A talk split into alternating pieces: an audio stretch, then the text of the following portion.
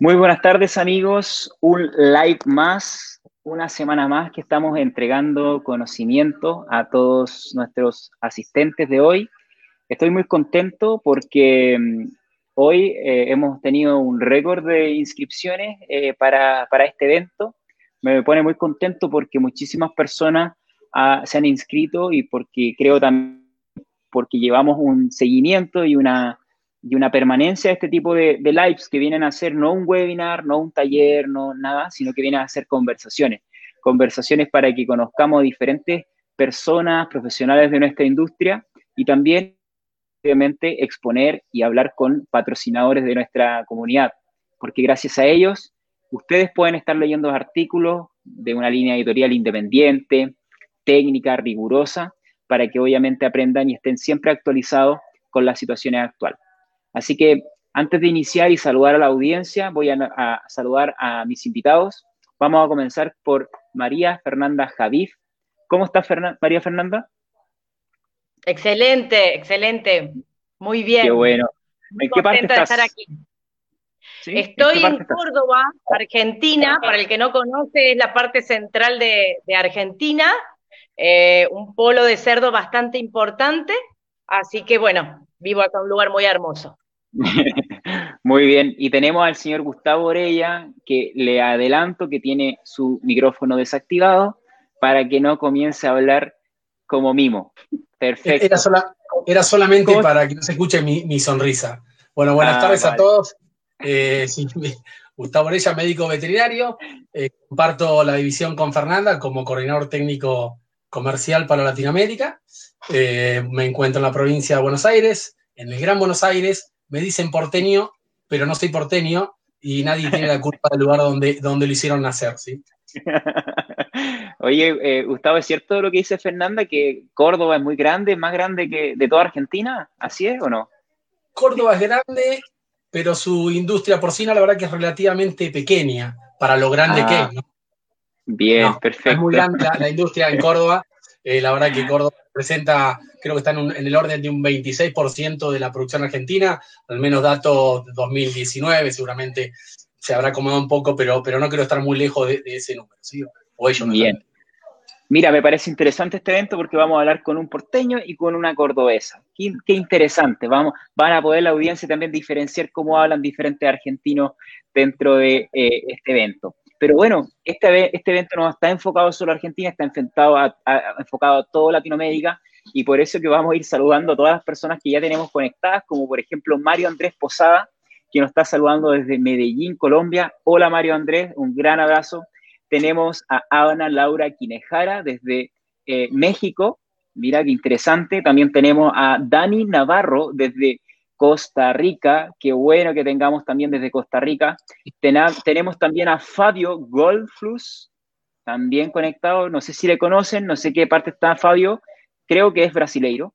Eh, también tenemos a Augusto Eduardo Luna Amay desde Ecuador. Tenemos también desde Puebla, mira, Ivette del Rosario nunca nos deja de lado en los eventos. Tenemos también a nuestro amigo Edgar Fernando García desde México. Un gran abrazo. Lucas Sánchez Torreño. ¿De qué parte estás escribiendo, Lucas? Mira, Perú, qué bueno. Tenemos aquí a Caguana Chichi Williams. Espero que haya pronunciado de la mejor forma tu, nombre. Eh, nuestro amigo mm, Fabio está ubicado desde Sao Paulo, entonces también tenemos que hablar portugués. ¿Ok, Gustavo y Fernanda? Ok. También eh, nos están saludando desde Táchira, Venezuela. Mira, qué interesante. También tenemos a nuestro querido amigo José Blas desde Perú, Trujillo. También tenemos desde Lima. Eh, en fin, vayan enviando saludos, amigos. Esto es un evento de interacción. Ahora yo voy a hacer algunas preguntas a nuestros invitados y es muy importante que sepan que eh, van a tener que también hacerles preguntas para que también lo aprovechemos al máximo. Aquí dice Fabio que perfectamente él puede hablar español, así que perfecto, Fabio. Estábamos asustados de, tener que hablar en, inglés. También, mira, tenemos Argentina, ¿eh? está de Lucas de Tandil, específicamente. Bien, amigos, hoy es un día para hablar de micotoxinas. Sí, micotoxinas, porque Betanco ha estado nutriéndonos con mucho contenido internamente en la comunidad. eh, sobre esta situación actual, que son las micotoxinas que nos vienen acompañando toda la vida. Y, justamente con eso quisiera comenzar un poco hablando de quién nos patrocina, de Betanco. ¿ah? Así que le vamos a preguntar a Gustavo cuál es tu cargo dentro de la compañía y también cómo, eh, cómo es la historia. nos, parecería muy interesante. Bueno, perfecto, Reinaldo. Bueno, mi nombre es Gustavo, Gustavo Orella, soy el, coordinador técnico comercial para Latinoamérica de la división Porcinos. Y les cuento, Betanco es una empresa que este año está cumpliendo 33 años, eh, nació en el año 1987, eh, nace, digamos, con mucha investigación, fue la primera empresa que sintetizó una quinolona en Latinoamérica, inmediatamente a eso, ya por el año 93, eh, creó o sintetizó una ivermectina, Betanco comienza su crecimiento, expandirse. La primera expansión que logra es en, Brasil, en el año 2001, logra tener una filial en, Brasil, para al cabo de dos años posteriores ya estar nuevamente, eh, nuevamente para estar creciendo y tener una filial en, Uruguay.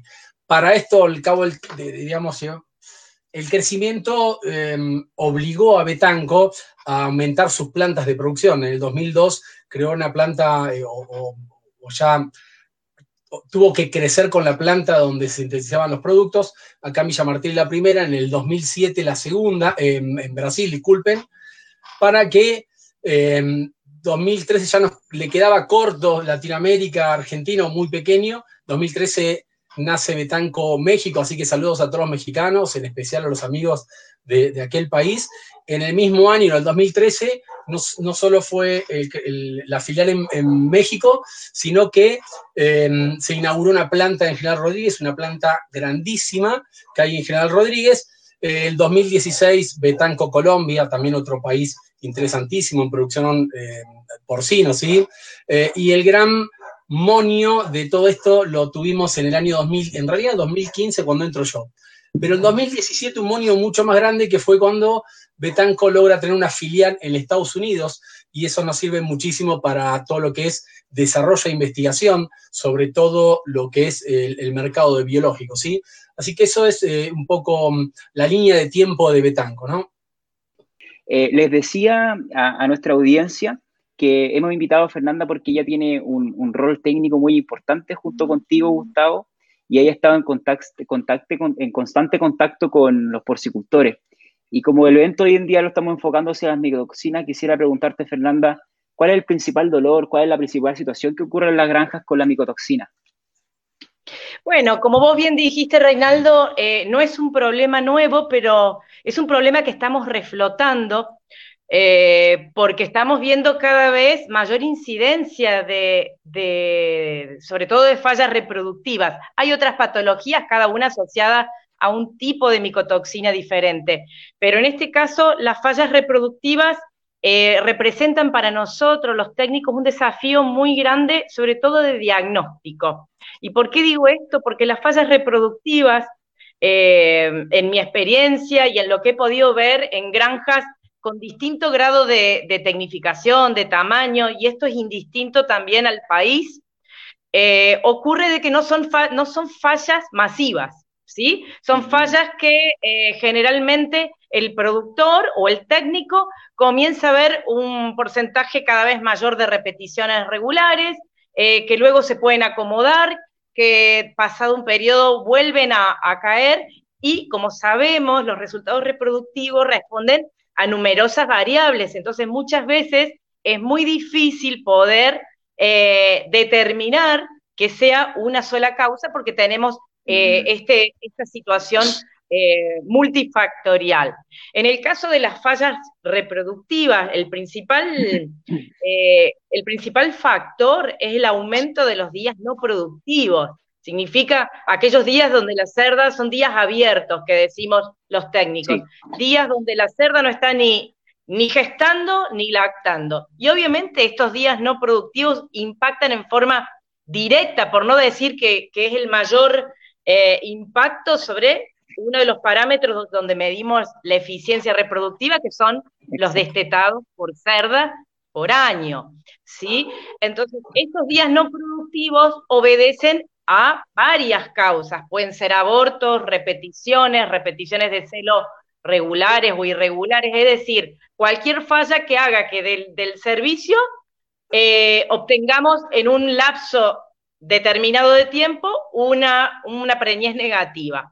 Pero también hay otros, hay otras fallas, hay otras fallas, no, hay otros componentes de estos días no productivos que a veces tienen que ver con cuestiones de manejo, sobre todo de diagnosticar aquellas cerdas que no, que no están eh, preñadas, que están vacías. Y dentro de las micotoxinas, la principal que nos golpea es ciaralenona. Ciaralenona es una, es una micotoxina eh, que está en general en, en, maíces que pueden aparentemente ser de buena calidad. Entonces, por eso vamos a tener problemas no solamente en países eh, que son importadores de maíz, que muchas veces, y seguramente algunos de los que nos escuchan de, países que no son productores per se, eh, sufren esta, estas consecuencias de a veces de tener maíces que no son de, de calidades óptimas o que no son de esta campaña, sino de campañas anteriores. Pero esto sucede también con países como Argentina o Brasil, que son productores de maíz, y esto se da principalmente porque el ciclo del maíz, sobre todo, eh, ha ido cambiando, ¿sí? Ha ido, eh, los climas han cambiado, la forma de siembra ha cambiado, lo cual no se rotura más la tierra e impide una correcta aireación. Y esta micotoxina, que es lenona, permanece en el grano. Entonces, no tenemos una forma de eh, evitar que se contamine y que ese hongo prolifere. Entonces, eh, la idea en esta estrategia de control es eh, un poco poder diagnosticar a tiempo, y para esto yo digo siempre, y soy, soy repetitiva con esto, es tener registros. Una de las principales herramientas con respecto a las fallas reproductivas es poder registrar. Si no podemos eh, mirar, si no podemos ver cuáles son los problemas, no podremos corregirlos. Claro. Exactamente. Y, un poco aquí justamente tú te miraste con la palabra corregir. Y aquí yo quiero irme hacia Gustavo. Gustavo, ¿cómo hoy en día los productores están corrigiendo esto y cómo lo pueden diagnosticar también? Porque antes de corregir algo hay que diagnosticarlo, ¿cierto? Al igual que una bacteria, un virus. Eh, ¿Crees tú también que se tiene que seguir el mismo protocolo eh, en toma de muestra y ese tipo de cosas? ¿Cómo, cómo lo hacen? Mira, lo más difícil todavía sigue siendo la toma de muestra. Para llegar a un diagnóstico, lo ideal es tener una muestra representativa. Y es muy difícil lograr eso. Es muy difícil lograr una muestra que represente 120 toneladas de maíz cuando estamos utilizando 2 kilos. ¿sí? Evidentemente, eh, digamos, hay técnicas para hacerlo, pero evidentemente sigue habiendo falsos negativos. Y es un gran problema que haya falsos negativos. Porque el, análisis dice que no hay micotoxinas, pero sin embargo pueden estar, porque el error pudo haber estado en la toma de muestras. Entonces, creo que una, uno de los, de los cuellos de botella de la micotoxicosis aún sigue siendo algo tan simple y a la vez tan complejo como la toma de muestras, ¿no? Eso es eh, increíble, pero con esto no estoy diciendo que no se haga, por lo contrario, hay que ser mucho más rutinario con la toma de muestras, no solamente la toma de muestra cuando llega el camión con los granos, sino tomar muestras también en el alimento preparado, que es algo que no, habitualmente no se hace, ¿sí? pero hay que tomar muestras de distintos puntos, hay que tener la mayor cantidad de muestras para que estadísticamente sea más representativa de lo que hoy se está haciendo. ¿sí? Bien. Y, por ejemplo, del punto de vista, eh, Fernanda, de la cera lenona, Discúlpenme que siempre. Se, Seara Lenona, disculpe, desde la universidad que me pasa esto. Em, ¿Producen anestros? Aquí dice Amilcar Rossi. Sí, sí. El mecanismo de acción de, la ciaralenona básicamente es eh, una, una proliferación totalmente desordenada, descontrolada de los tejidos. Y en este caso en particular, ciaralenona tiene mucha afinidad por el endometrio, es decir, eh, la parte interior del útero. Al producir esta proliferación, este engrosamiento de, donde de la pared del útero, donde normalmente el embrión se fija, ¿sí? Ese embrión eh, ya no puede fijarse por este engrosamiento totalmente patológico que produce ciaralenona. Al no poder fijarse, es decir, la fecundación eh, se hace en forma normal, el encuentro entre el óvulo y el espermatozoide.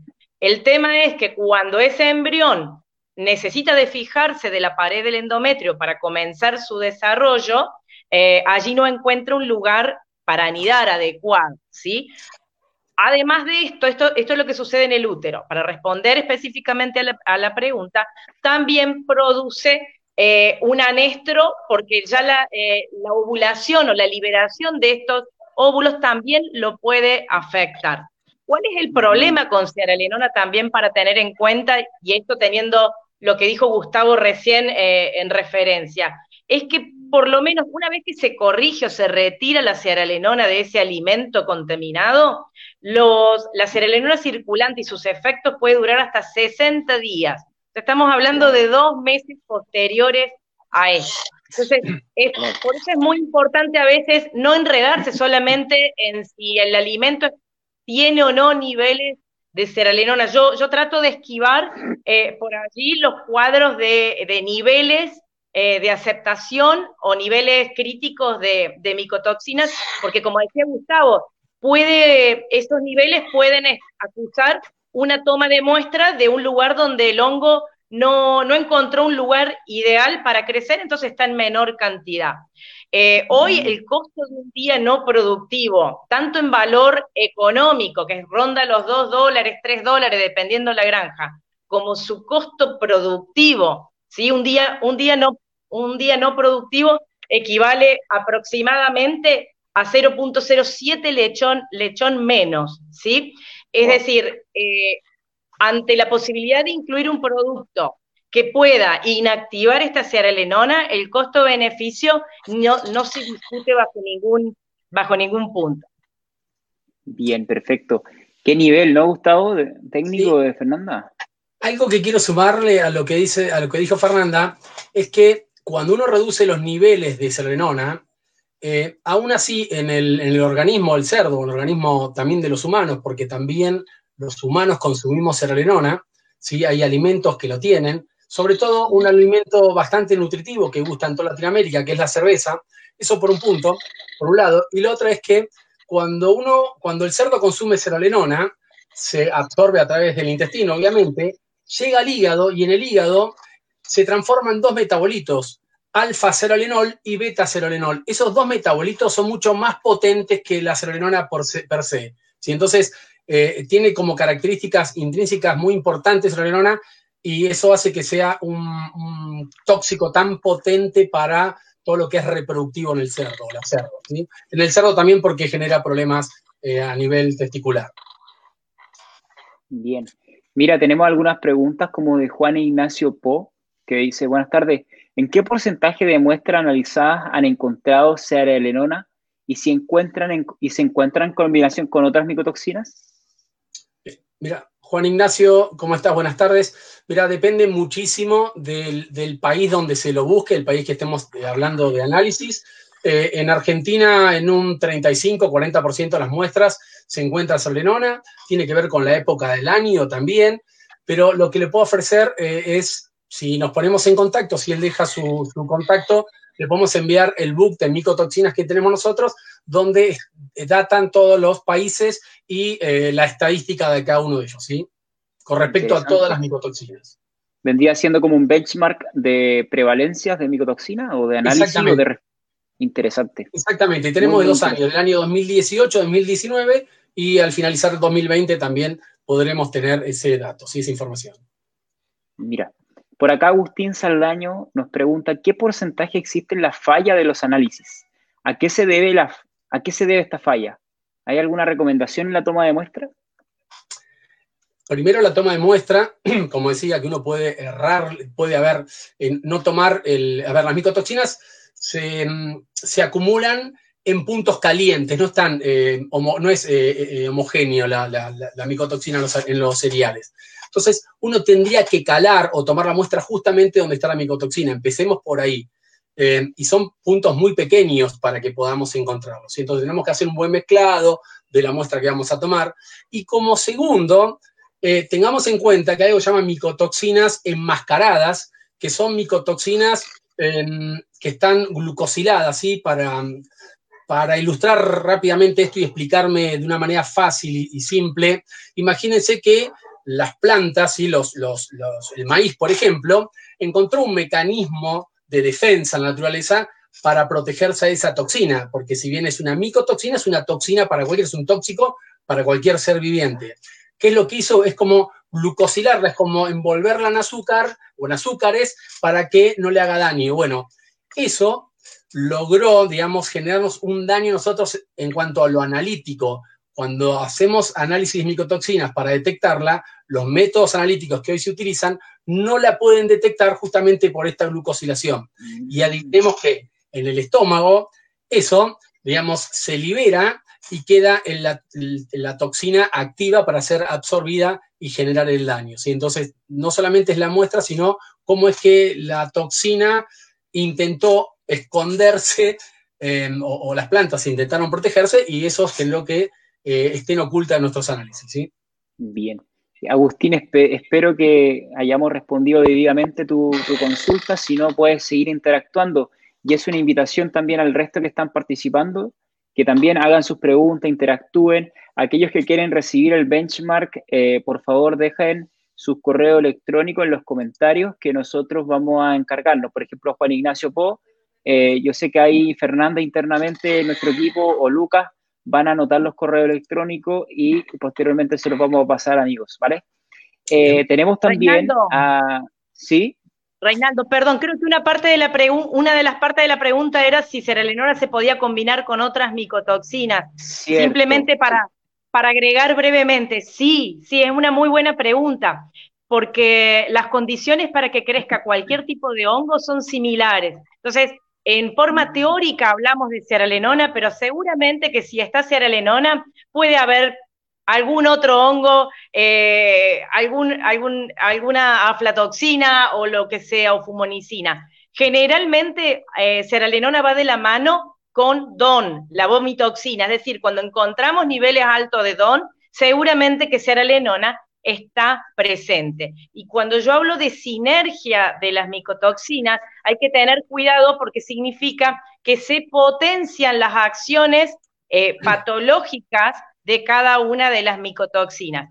Y para, acá la, estrella de la falla reproductiva es ciaralenona, pero hay una micotoxina que los veterinarios, que los técnicos en cerdos solemos eh, no prestarle tanta atención en general, que es aflatoxina, porque es, es, una, es una micotoxina en cerdos más bien crónica, ¿sí? De acumulación, y como el cerdo mm. tiene un periodo tan corto de producción, no suele ocasionar problemas, pero las reproductoras, que sí son las que quedan más tiempo en nuestra granja, ocasiona un daño, sobre todo hepático, importante. Y, como consecuencia, es decir, como, como respuesta secundaria, también va a haber una falla reproductiva. Para, sumar a lo que dijo Fernanda con respecto al sinergismo, recuerden o recordemos que algunas micotoxinas lo que hacen es aumentar la permeabilidad intestinal. Si las células en el intestino están unidas de una manera casi sellada, impermeable, algunas micotoxinas como el DON o la fumonicina rompen esas uniones intercelulares y permiten mayor ingreso de micotoxinas, como puede ser la cerolenona. Entonces, bajos niveles de, de o de cualquier otra micotoxina se sinergizan por la presencia de otra. ¿sí? Eso también tiene que ver con lo que es sinergismo. Era para, terminar la idea que muy bien había explicado Fer. Por acá tenemos una pregunta en, portugués. ¿Cuál es el valor máximo aceptable de cerealenona en maíz dentro del, alimento? Esta es una pregunta de Víctor desde Portugal.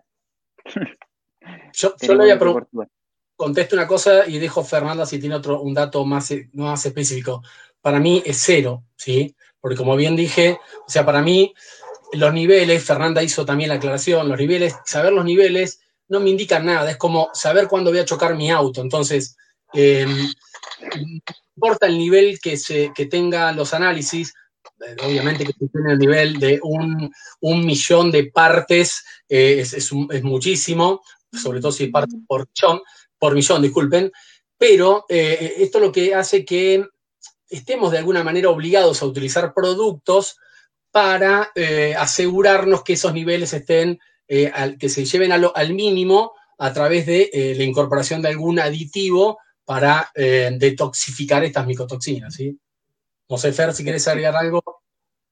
Así es, así es. La bibliografía cita que, por ejemplo, por niveles inferiores a 50 a 70 ppb, eh, no, no, ocasiona, digamos, una, un daño reproductivo.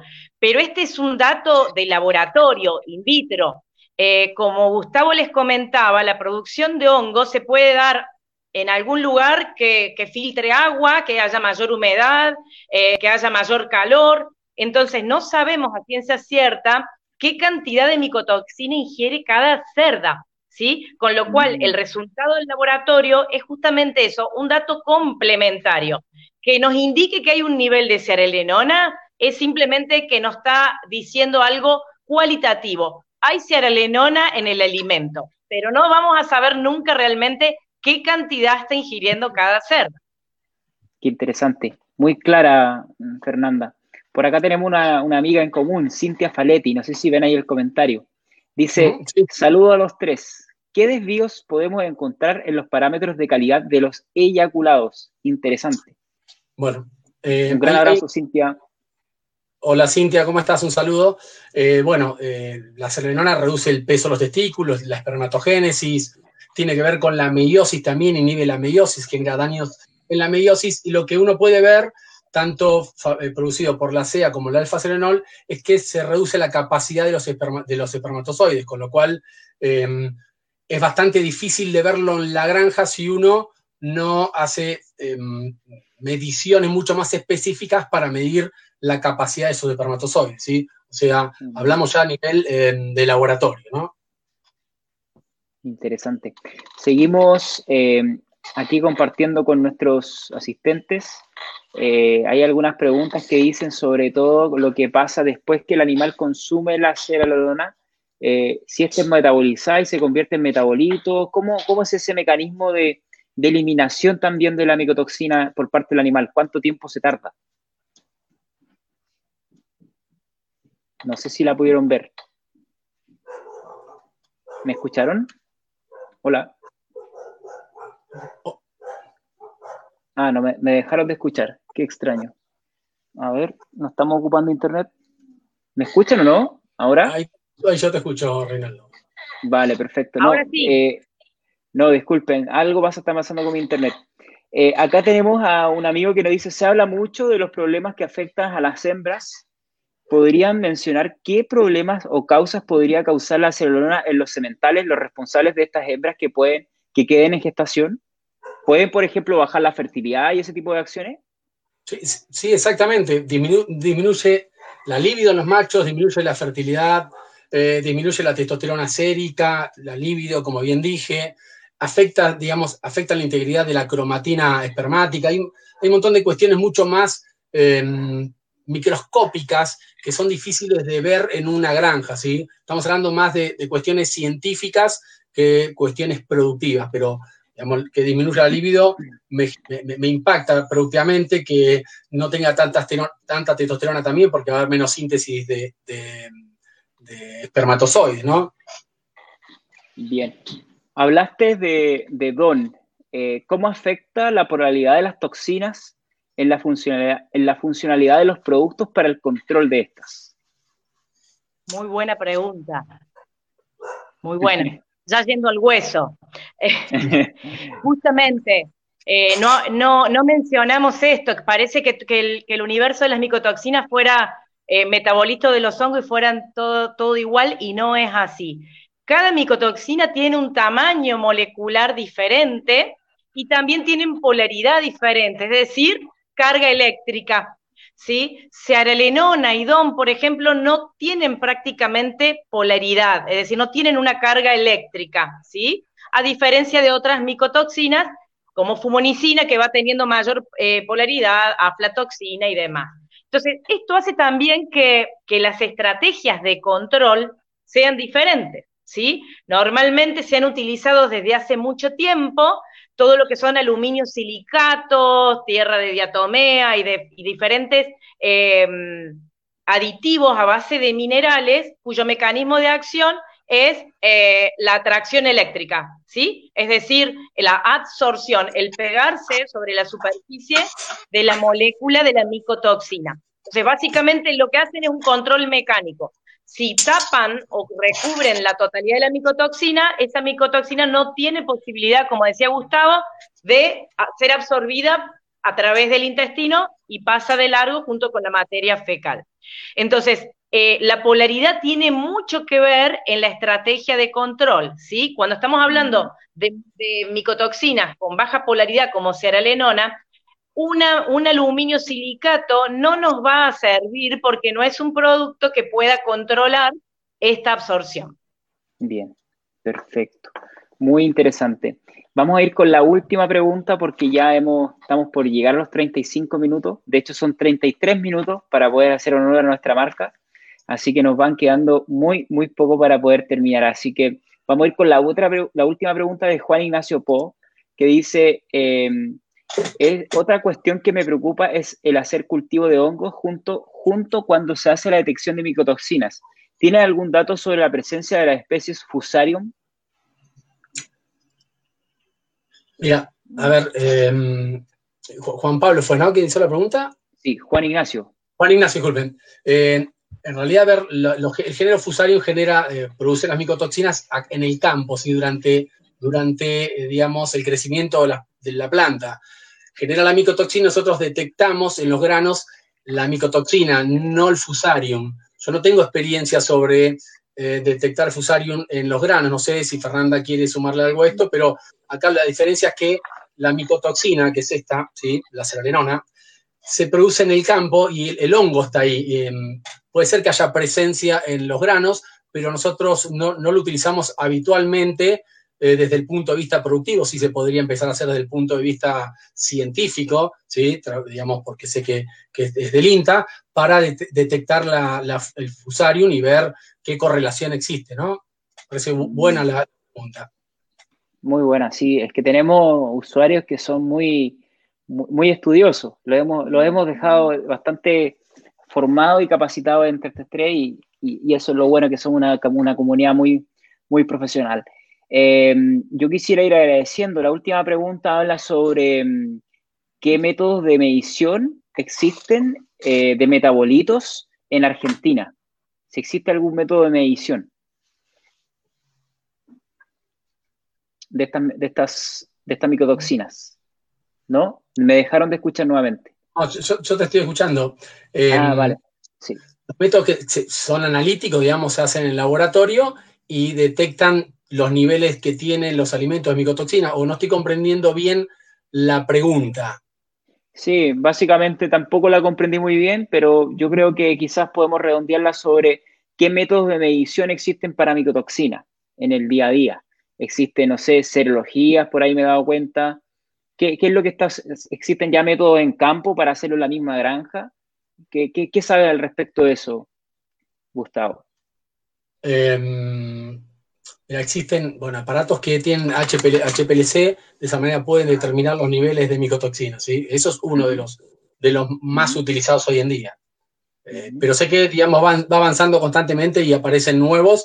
y quizás no lo estoy conociendo porque eso es muy de, muy de laboratorio, ¿sí? de, investigación. Eh, quizás me esté quedando atrasado. Sí, Reinaldo, ahí, me volvió el audio. Simplemente para acotar, hay distintos métodos. Como todo siempre, cuando el método de diagnóstico es rápido, suele perder sensibilidad, ¿sí? Como, como en cualquier eh, tipo de análisis. Eh, es decir, si necesitamos un resultado rápido, pierde sensibilidad y bueno, por ahí podemos tener eh, falsos negativos cuando el nivel de micotoxina es más alto. Pero generalmente lo que detectan justamente es metabolitos, no hongos presentes. Bien. Hay, hay métodos de control y prevención en cuanto al almacenamiento del alimento en el establecimiento, además de controlar la humedad, ¿Hay alguna forma de prevenir esto? Se pueden utilizar algunos tipos de ácidos, ¿sí? ácidos orgánicos que lo que hacen es hacer un, ambiente hostil al hongo, ¿sí? A ver, y esto, esta pregunta me da pie a algo que por ahí damos por supuesto y, hay personas que no conocen. Cuando hablamos de una micotoxina, eh, no es un ser vivo, es simplemente un veneno, una toxina. Entonces no hay forma de matarla o, de, o de, digamos, de, de, inactivar su ciclo biológico. Es, ha sido producida por un hongo. Supongo que esta pregunta va al tema de evitar la proliferación del hongo. En ese caso sí hay algunos ácidos que se pueden agregar. La contra de este tipo de ácidos es que a veces son corrosivos o que pueden interferir con la palatabilidad del alimento. Entonces, hay que estudiar un poco em, eh, qué ácidos y en qué forma agregarlos y, en qué categorías. Bien, perfecto. Para, para sumarle a eso, a ver, la, manera más simple de evitar micotoxinas o disminuir el riesgo es comprobar la, calidad organoeléctrica del, del, maíz, por ejemplo, de los granos que estamos comprando, la eliminación de granos rotos es increíble en, la TAM. En muy pocas, en Latinoamérica hay muy, pocas granjas que hacen eliminación de granos rotos, de, tener una zaranda para eliminar granos rotos. Los granos rotos que, eh, digamos, tienen eh, dañado el pericarpio, ¿sí? En el maíz, eso permite que ingresen hongos, proliferen y generen micotoxinas. La humedad también, entonces, disminuir la cantidad de humedad de, los granos también va a permitir disminuir el riesgo de micotoxicosis. ¿sí? Interesante.